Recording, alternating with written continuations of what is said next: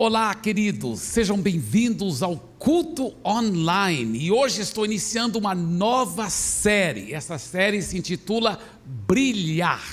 Brilhar. E essa série vai abranger esses próximos domingos e hoje é a primeira mensagem da série que eu estou intitulando Brilhando no Palácio de César. Eu lhe pergunto, você que já entregou a vida a Jesus, a sua vida brilha com a presença de Deus? As pessoas falam que elas veem Jesus em você? Você está atraindo pessoas para a presença de Deus? Será que dá para brilhar realmente hoje em dia com tanta degradação de valores morais, com tanta corrupção, com tantos relacionamentos quebrados? Talvez você diz, olha, hoje em dia é mais difícil, né, pastor Eibe? Hoje é muita violência, muita corrupção. Mas você sabe que na época que o Novo Testamento foi escrito, a sociedade daquela época era bem parecida com a sociedade de hoje em dia. Sabia disso? E lá naquela época, o apóstolo Paulo escreveu um livro para os filipenses, da qual nós vamos estar tirando muita coisa, é um livro da Bíblia Sagrada, muito forte. Olha o que Paulo diz em Filipenses capítulo 2, versículo 15: para que venham a tornar-se puros e irrepreensíveis, filhos de Deus, inculpáveis no meio de uma geração corrompida e depravada. Está vendo? A geração daquela época era corrompida, depravada. E ele fala: no, na qual vocês brilham como estrelas no universo. Olha só, Deus diz que Ele quer que a gente, no meio dessa geração depravada, corrompida, nós possamos brilhar como estrelas no universo. Olha esse outro versículo em Filipenses, o apóstolo Paulo manda saudações para os cristãos lá em Filipos, ele diz: todos os santos, ele estava em Roma quando ele escreveu isso, todos os santos lá de Roma, lhes enviam saudações, especialmente os que estão no palácio de César. Por que, que ele disse isso? Especialmente os que estão no palácio de César? Porque ele estava preso e as prisões naquela época ficavam é, ligadas ao palácio, normalmente no subterrâneo.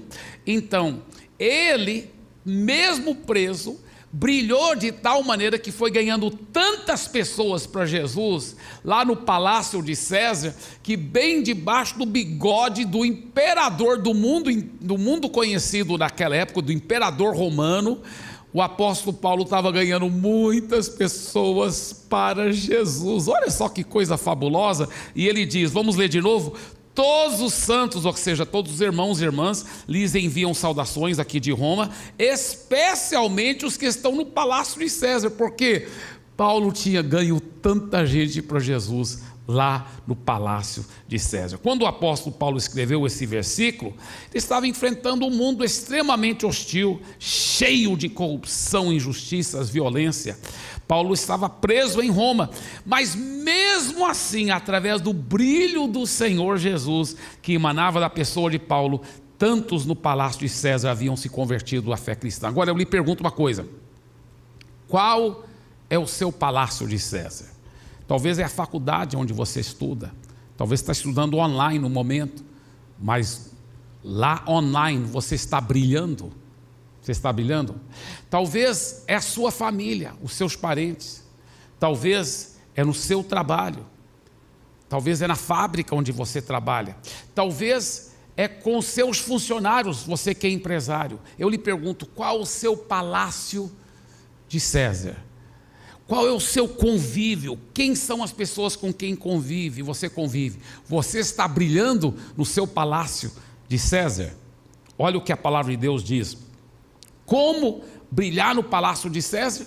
Olha só, como brilhar no palácio de César? Olha que a palavra de Deus diz, Mateus 5: Vocês são a luz do mundo. Não se pode esconder uma cidade construída sobre um monte. Assim brilhe a luz de vocês diante dos homens. Uau! Pastor Eibe, como que eu posso fazer a minha luz brilhar diante dos homens? Como eu posso brilhar no meu palácio de César?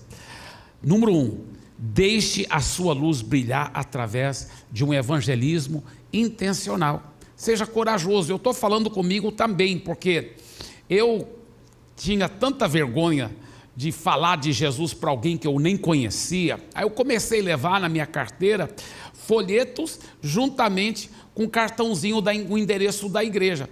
E aí eu é, na padaria comprando uma coisa, eu dava o folheto, falava, olha, uma leitura da palavra de Deus, e aqui também um convite para você visitar nossos cultos.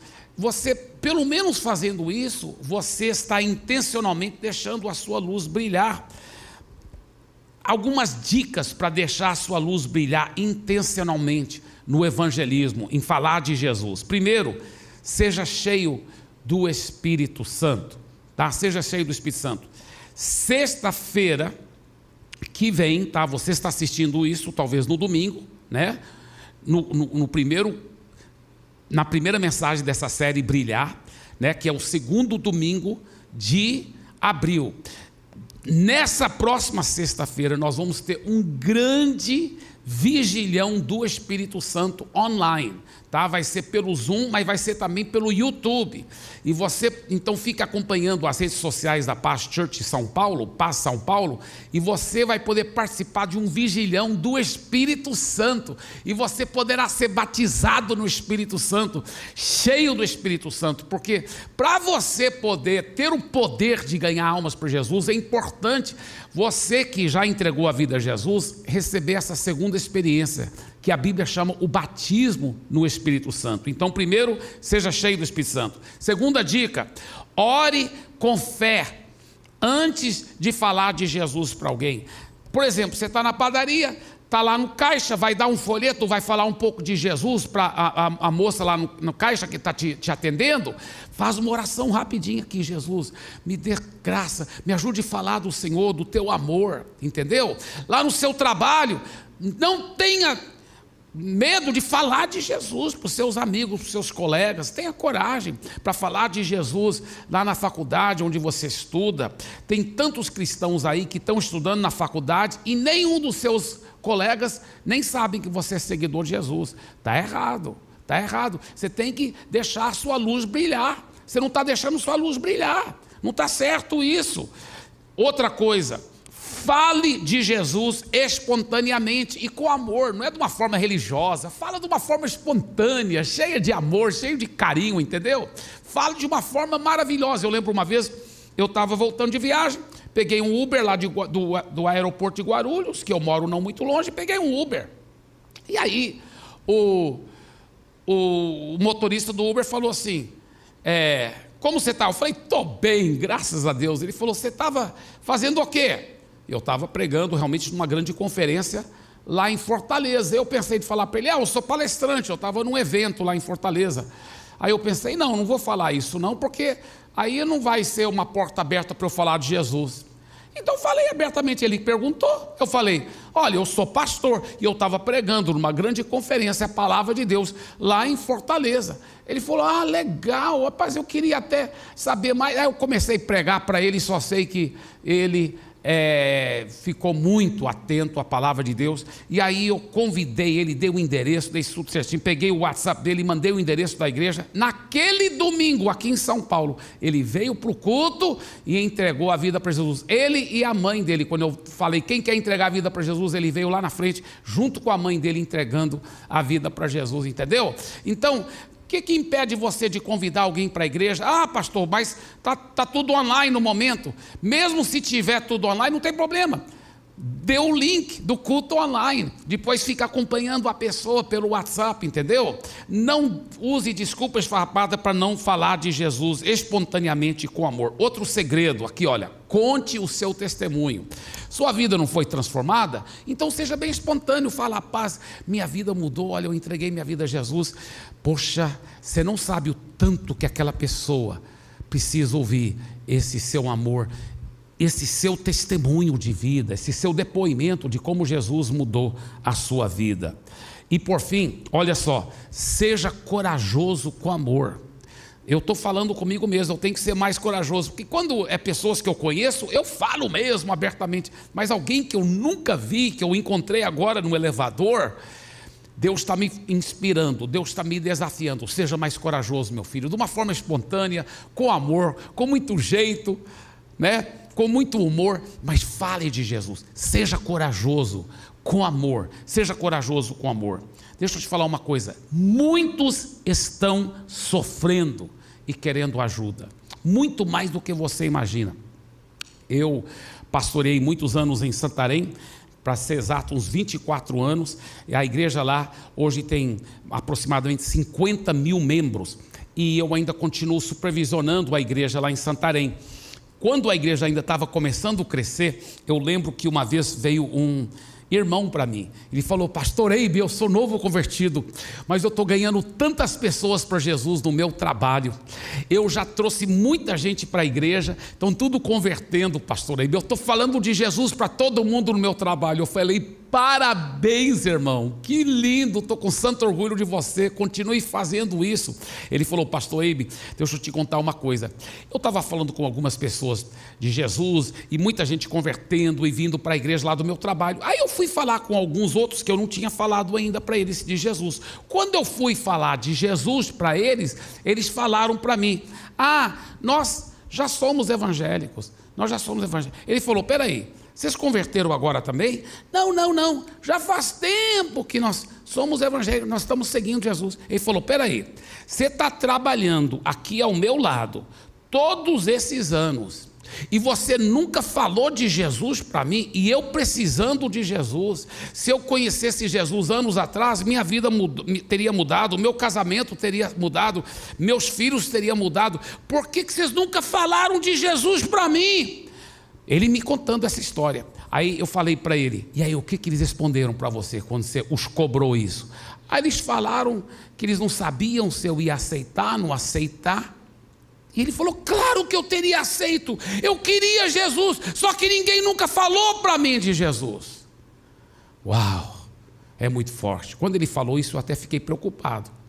Eu perguntei para ele, mas vem cá, essas pessoas são da nossa igreja também? Ele falou: não, não, não são, são de outra igreja. Ai, que alívio, que alívio, porque eu, eu quero que os membros da nossa igreja, pelo amor de Deus, tenham coragem de falar de Jesus para os seus amigos, para os seus colegas de trabalho, de faculdade.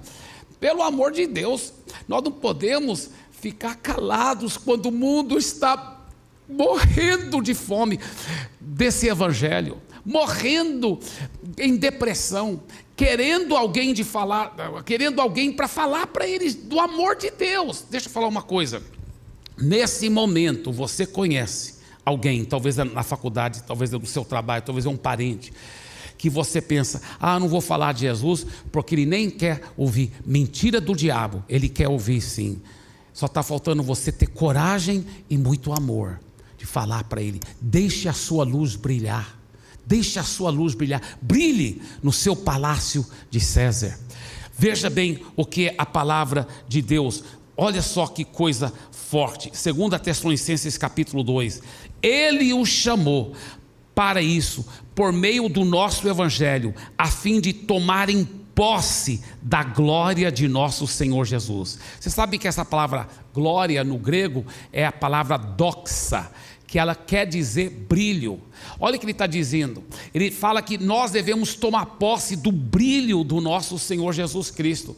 O cristão tem que tomar posse. Só porque Deus te deu esse brilho, se você não tomar posse, se você não declarar pela fé e crer que você está cheio desse brilho, você não vai brilhar. Você quer brilhar? Então você tem que ter ações correspondentes. Você tem que tomar posse. É isso que ele está falando claramente, a fim de que tomarem posse desse brilho do nosso Senhor Jesus. Você sabia que o brilho do Senhor Jesus, a glória do Senhor Jesus, pertence a você? Se você já nasceu de novo, você é cordeiro com ele. O mesmo brilho que está em Jesus pertence a você, é só você tomar posse desse brilho. Como tomar posse, pastor Eibe, desse brilho? Como brilhar no meu palácio de César?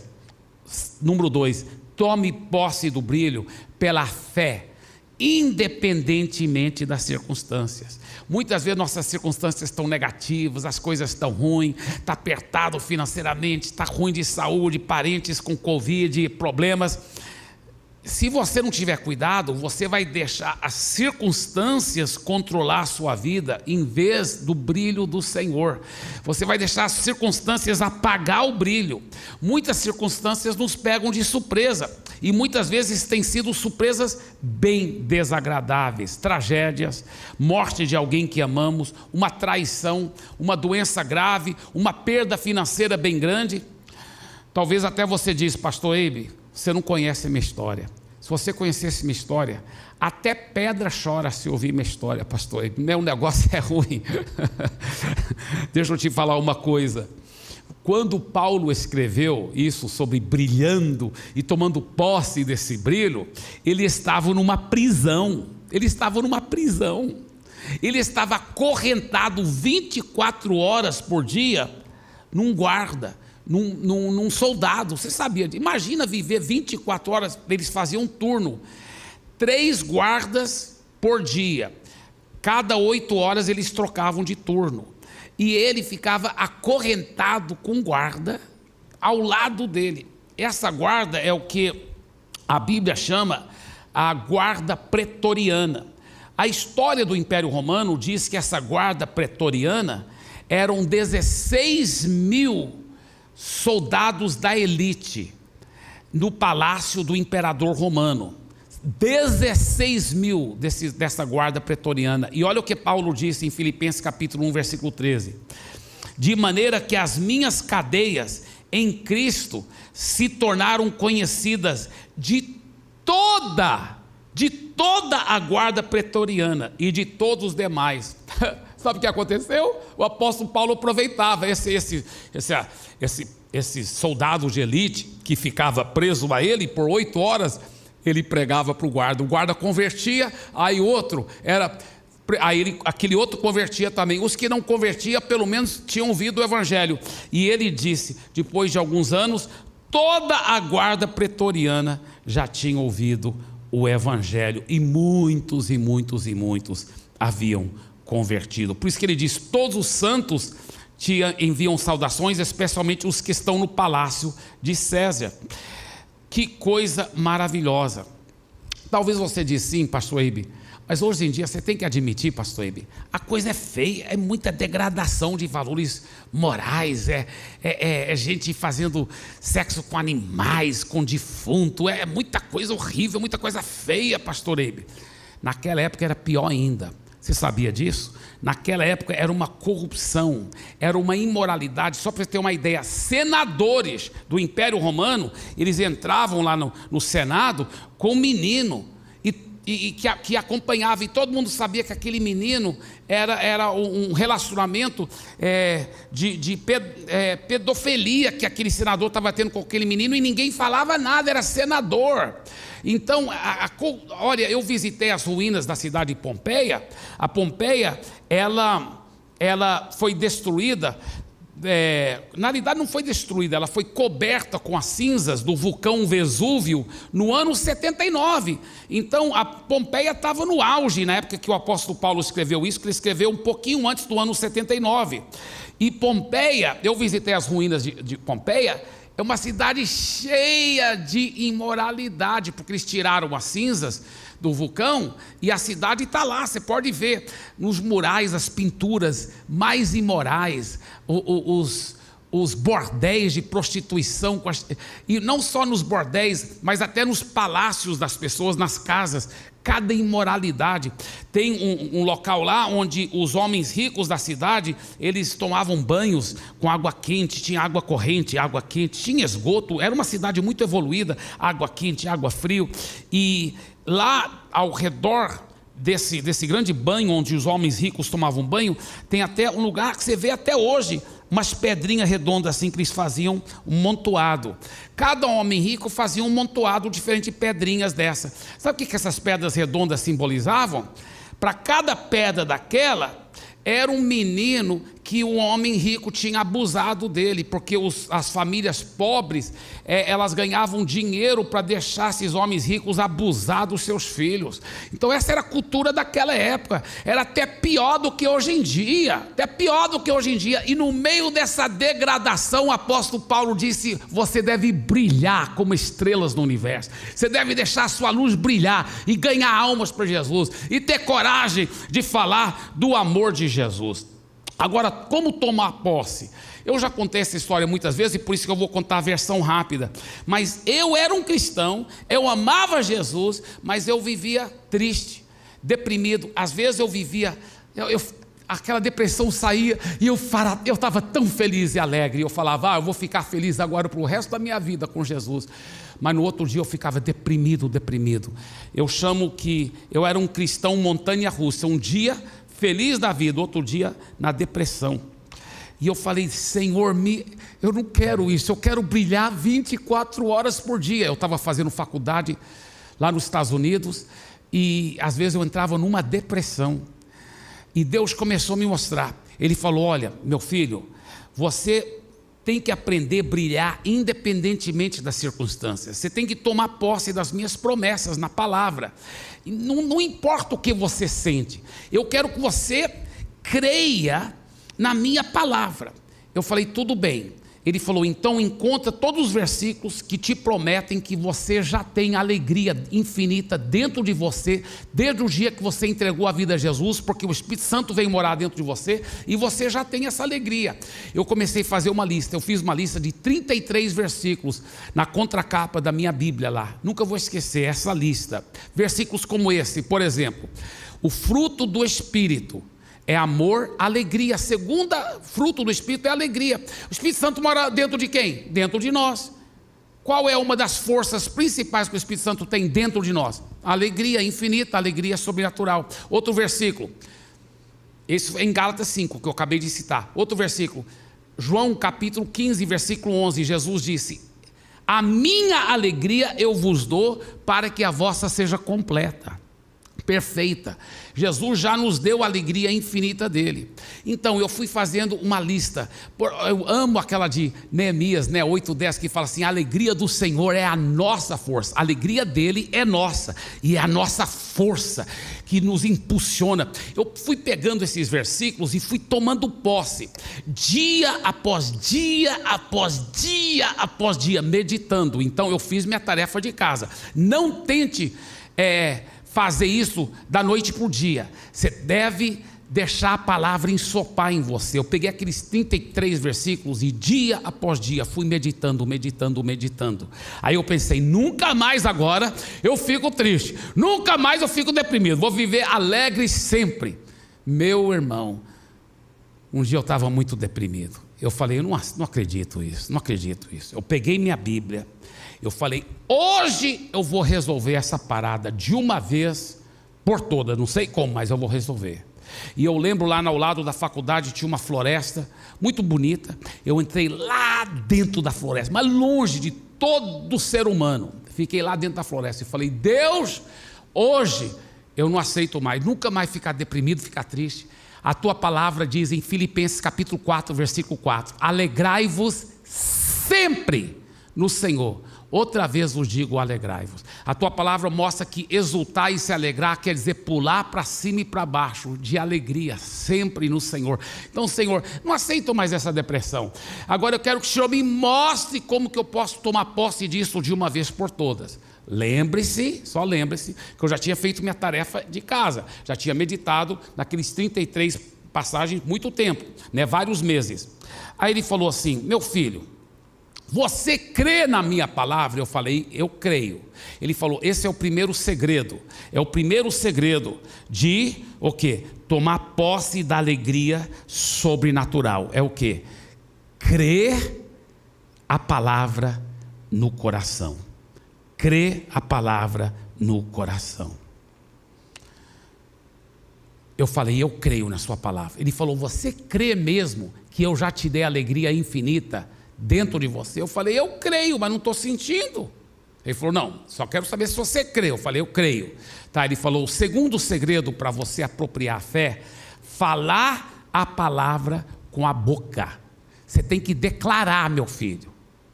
Eu falei, tudo bem, eu vou declarar agora. Eu estou cheio de alegria, porque a Bíblia diz que a alegria infinita mora em mim. A alegria do Senhor é a minha força, e Ele me deu a alegria dele para que minha alegria fosse completa. Eu não duvido da palavra, não estou sentindo isso, mas a Bíblia diz que eu estou cheio de alegria, então eu estou cheio de alegria. Ou você vai crer na palavra, ou você vai crer nas suas emoções. Ou você vai crer na palavra, ou você vai crer nas suas circunstâncias.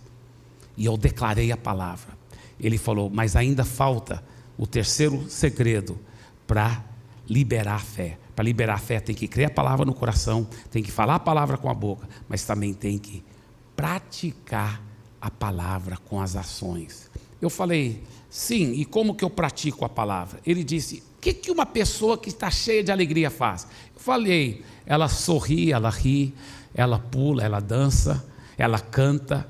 Ele disse: Eu quero que você faça isso. Eu falei, mas Deus, não vai ser hipocrisia da minha parte se eu começar a rir aqui, pular, dançar, que eu estou sentindo tanta depressão. Ele diz: você vai escolher acreditar mais nas suas emoções ou mais na minha palavra? Eu falei, vou acreditar mais na minha palavra. Ele falou, então, se a minha palavra diz que você está cheia de alegria, você deve praticar a minha palavra. E você ao praticar a minha palavra, as emoções, mais cedo ou mais tarde, vão sentir isso, mas você não pode seguir suas emoções, você tem que seguir minha palavra. Então, lá no meio daquela floresta, eu comecei a rir, e a pular, e alegrar, e rir, e dançar, e eu não estava com vontade nenhuma. Começou mais ou menos assim: estou cheio de alegria. Obrigado, Senhor, estou cheio de alegria. eu não estava sentindo, mas eu falei, eu vou ficar praticando, eu vou ficar praticando, e nunca mais eu vou parar. De hoje em diante eu vou ficar sorrindo e praticando isso, e nada mais nunca vai tirar essa alegria do meu coração. Fiquei praticando, fiquei praticando, fiquei rindo, fiquei sorrindo só pela fé. eu imagino que os demônios estavam rindo da minha cara lá naquela floresta, dizendo: e além de ser deprimido, agora é mentiroso, está dizendo que é cheio de alegria, porque o diabo não entende os princípios de fé. A fé acaba com o diabo, mas eu fiquei lá praticando a fé, praticando a fé. De repente, Deus é minha testemunha, começou a borbulhar aqui no fundo. Um burbúrio, a Bíblia fala do seu interior fluirão rios de água viva sabe, começou a borbulhar, borbulhar, e eu, ha, ha, ha, ha, ha, e eu comecei a pular, eu comecei a dançar. Eu imagino que os demônios que estavam é, go, gozando da minha cara tiveram, ficaram apavorados, ficaram com medo, começaram a tropeçar um em cima do outro, fugindo e, e, e fugindo de mim. E eu quero dizer para você, Deus é minha testemunha. Isso faz muitos anos atrás, até hoje, nunca mais eu tive um dia, um dia deprimido, um dia triste. Até hoje eu estou rindo, estou louvando, estou cheio de alegria. Isso já faz décadas. E deixa eu falar mais. Até hoje os demônios estão fugindo da minha vida, em nome de Jesus. Número 3, libere o brilho através da afirmação. O que é afirmação, pastor Eibe? Deixa eu te falar. O brilho da presença de Deus só é liberada através de pessoas afirmativas. O que, que é uma pessoa afirmativa? Afirmação quer dizer de elogiar, falar palavras positivas, palavras de afirmação, palavras que edificam, tá? Deixa eu explicar uma coisa aqui para você. A Bíblia mostra que para adorar a Deus, nós elogiamos a Deus. Nós falamos grande o Senhor é, o Senhor é tudo para mim, né? E a Bíblia fala que Deus está à procura de verdadeiros adoradores. Agora, é uma incoerência muito grande eu ser uma pessoa bem afirmativa para Deus, mas para as outras pessoas eu nunca afirmo elas. Hoje mesmo, enquanto você está assistindo esse culto, aí na sua casa, talvez tenha outra pessoa que você não falou nada positivo para ela hoje, você já afirmou aquela pessoa, elogiou, mesmo que seja, olha, que camisa bonita, ou que pessoa maravilhosa que você é, ou como você é linda, você, marido, deve falar para sua esposa, como você é bonito, talvez você, esposa, deve falar para o seu marido, enfim, afirmar outras pessoas. Como que você quer ser uma pessoa adoradora?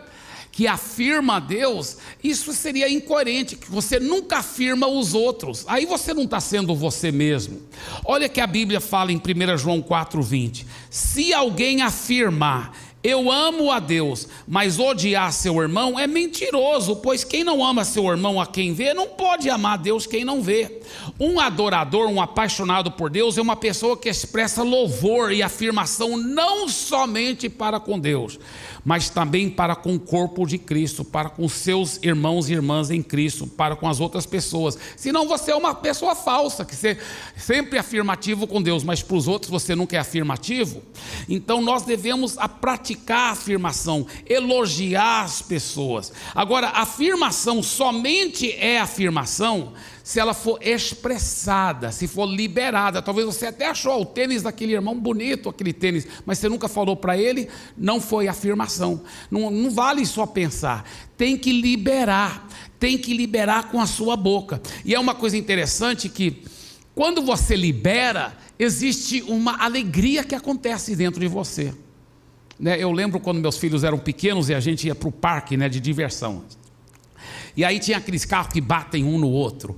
E aí a gente andando e dirigindo aquele carro e batia no carro do, meus filhos. E eu ria, ria, ria, ria. E ele vinha e batia no meu carro. Te peguei, te peguei, papai. E a gente ria, ria. Agora imagina se não pudesse expressar nada, liberar nada, nem fazer barulho, né? Pum! Não, não teria graça tem muito mais graça quando a gente faz barulho. Tudo é muito mais lindo quando você exterioriza.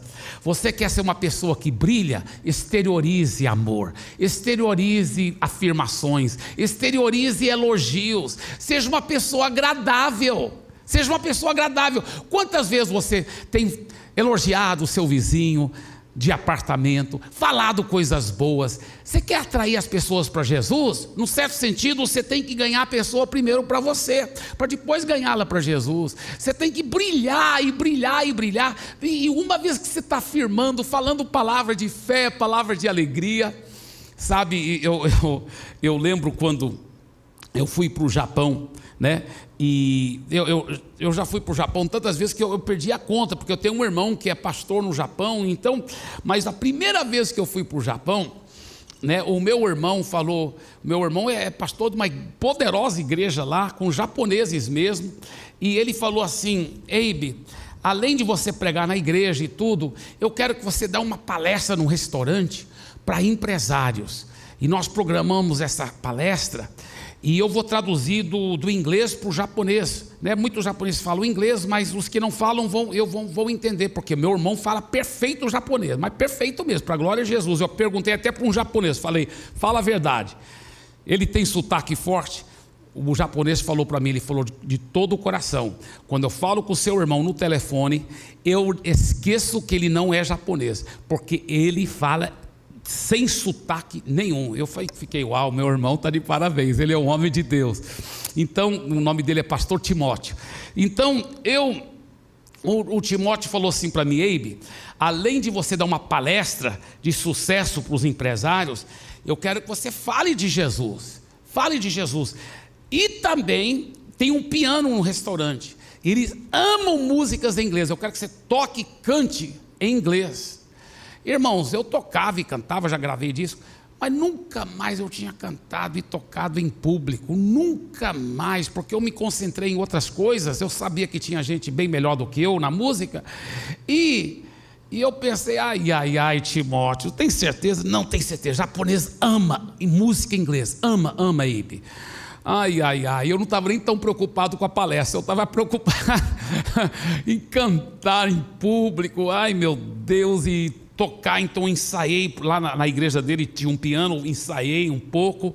Falei, tá, então quando chegar lá no restaurante, eu vou, né? Eu vou tocar piano, depois eu vou dá a palestra, depois a gente vai jantar, eu vou jantar na mesa do meu irmão, a gente vai rir e brincar e tal. O contrário, contrário contrário. Falou: não, primeiro a gente vai comer, depois você vai dar palestra, depois você vai cantar. Ai, ai, ai, ai, ai, ai. Mas tudo bem, vamos comer. Tá, mas aonde a gente vai comer? Não, você, vamos comer cada um com mesas diferentes aí para poder é, é, é, influenciar o japonês. Muitos falam inglês, então você vai sentar numa mesa lá com empresários aí, não vai ter ninguém que você conhece. Eu, ai, ai, ai, ai, ai, eu sou um cara ah, extrovertido, mas quando eu não conheço a pessoa, minha tendência é ficar muito tímida. Eu falei, ai, eu não conheço tão bem a cultura do japonês, como eu vou fazer? Aí sentei naquela mesa, aí tinha vários casais de empresários, né? O marido e a esposa lá, e eu lá no meio, né? Aí depois meu irmão falou assim: vamos iniciar, nós costumamos agradecer a Deus, ele fez uma oração lá e liberou o jantar para todo mundo. A primeira coisa que foi servida era tipo uma sopa com algas marinhas, uma coisa assim que tem. Aí, você sabe que o japonês usa aqueles pauzinhos. E eu falei, ai, ai, ai, vou ter que usar o pauzinho. Hoje em dia eu pego até ervilha com pauzinho. Eu sou bom negócio no pão. Mas naquela época eu não, não comia bem com aqueles pauzinhos. Ai, vamos comer aqui. Peguei os pauzinhos assim, fui ver como eles faziam. Aí eu vi que eles pegavam assim, aquela, aquele aquela tigela assim na mão com, e com a outra mão eles pegavam os dois pauzinhos e pegavam aquelas algas, aquelas algas marinhas, aquelas coisas, e eles faziam assim para comer. Eu falei, ah, vou fazer isso então. Peguei com, com pauzinho, fui fazer. Quando eu estava assim, comendo assim, eu ouvi bem aqui ao meu lado. Um barulho assim, bem grande. Eu falei, não, meu irmão disse que são empresários, mas estão comendo, fazendo um barulho horrível. Horrível. Eu pensei, qual foi o mal educado empresário que fez esse barulho? Eu olhei e não era um empresário, era uma esposa. uma esposa do empresário fazendo um barulho horrível. Aí os outros também. Aí todo mundo. E eu primeiro tomei um susto. Aí eu lembrei que meu irmão tinha me dito que na cultura japonesa, se você gosta da comida, você tem que fazer muito barulho. Se você não fizer barulho, é porque você não está gostando da comida. eu lembrei disso. Aí eu pensei, ah, por isso está todo mundo fazendo barulho. Aí eu também fui fazer barulho. Eu fui. Sabe que ficou mais gostoso? Sabe que com barulho tudo é mais gostoso? Você sabe que quando você exterioriza, expressa, as coisas ficam mais gostosas? Pensa bem, se você tem a sua comida favorita para comer, só está você e sua família. Está um dia de verão, você está, viu, homem? Você até, tá, talvez até está sem camisa, né? E você vai comer, só a sua família, é muito gostoso. Mas se tiver gente muito, muito importante, e você tem que ser tudo com etiqueta, refinado, mesmo sendo uma comida gostosa, talvez você não vai aproveitar tanto, não é verdade? Então, quando você faz barulho, é mais gostoso. Exteriorize a afirmação. Exteriorize a afirmação. Eu quero, antes de encerrar, eu quero contar, eu quero dar duas ilustrações aqui, muito, muito importantes, tá? A primeira ilustração é o seguinte: tem cristão que é como uma esponja seca, e outro cristão que é como uma esponja molhada. Tem cristão que não está brilhando, não está cheio de Jesus, não tira tempo com Deus, não está ensopado, ele está como uma esponja seca. Você já pegou uma esponja e deixou aquela esponja no sol muito tempo e ela fica sequíssima? Aí tem uma mesa aqui com alguns pingos de água e você passa aquela esponja sequíssima naquela mesa, o que, que acontece? Ela chupa toda aquela água, aqueles pingos de água. E aí você procura os pingos de água, você nem encontra. Parece que é até uma coisa diabolicamente milagrosa, que ele conseguiu acabar com toda a água. Tem cristão que é tão vazio de Deus, não tira tempo com Deus, não lê a Bíblia, não brilha, não fala de Jesus, ele é como uma esponja seca e ele, ele, ele parece que até suga a vida que está dentro de você, se você não tiver cuidado. Por isso que a Bíblia fala que, o, que tenha cuidado com quem você anda. A Bíblia fala: o companheiro dos sábios se dá bem. mas, mas o companheiro dos insensatos se dá mal. Tenha cuidado, porque até aquela pessoa que diz ser cristã, mas ela só critica, só fala mal, só critica, tudo é negativo, ela vai sugar a vida de dentro de você. Você vai falar com um irmão desse, e aí o culto foi uma bênção, né? Mais ou menos, mais ou menos. Mas essa vida com Jesus é tão vitoriosa. Muita luta, muita luta, muita tribulação.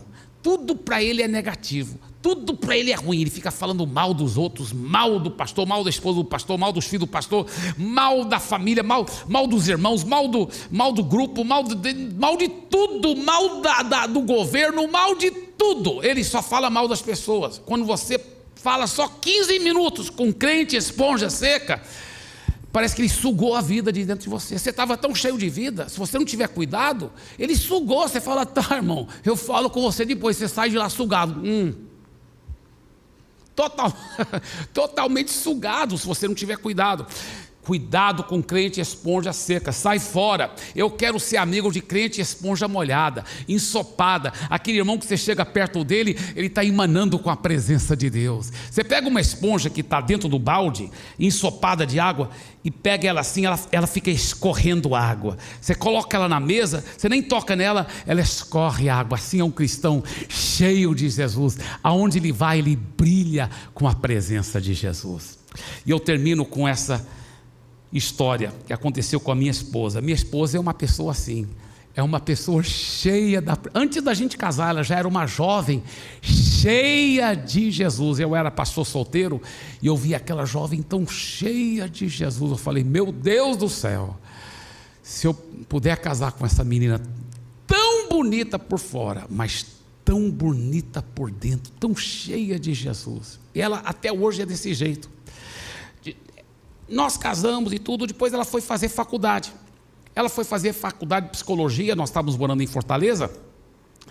E ela foi fazer faculdade de psicologia numa, uma, dizem que é uma das faculdades na área de psicologia muito respeitada no Brasil, que é a Unifor. E ela estava estudando lá e tinha uma professora, uma sumidade, não sei quantos doutorados, ela já, tinha até participado de uma equipe de conselheiros para Ruth Cardoso de Melo, na época que o presidente Fernando Henrique Cardoso era. Cardoso de Melo, não. Henrique Cardoso, bem, não sei, mas a esposa do presidente Fernando Henrique Cardoso, FHC, a esposa dele teve, fez um comitê e convidou essa sumidade, essa grande doutora em, é, em em psicologia, que era professora da minha esposa. Professora da minha esposa. E minha esposa estava lá como só uma das alunas. Aí a professora, quando terminou a aula, a professora falou para minha esposa: Eu quero falar com você. Ela falou: Claro. Aí, aí todo mundo saiu. Ela falou: Sim, professora, o que, que a senhora queria? Ela falou assim: Eu quero saber qual o seu segredo. Você tem uma coisa diferente do que todas as outras alunas e todos os outros alunos. Você brilha, você brilha, você tem um segredo. Ela falou: Eu tenho mesmo. A senhora quer saber? Eu quero. Ela falou de Jesus.